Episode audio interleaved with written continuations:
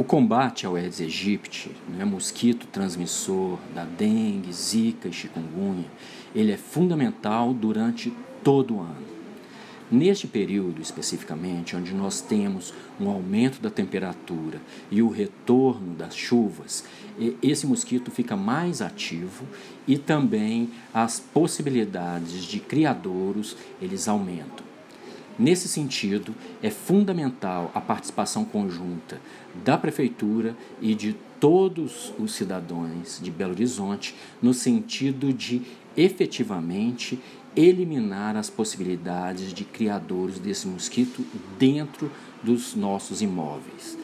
Para isso, nós devemos evitar né, acesso do mosquito à água parada, seja ela em reservatórios para consumo humano, como as caixas d'água, barris que devem estar muito bem vedados, assim como é, também pratos de plantas, em é, vasilhas para é, hidratação de animais, em locais onde nós fazemos o acúmulo de águas para é, tarefas domésticas, rotineiras, como baldes, bacias, filtros fazer vistorias semanais atrás das geladeiras, ou seja, o nosso papel é fundamental.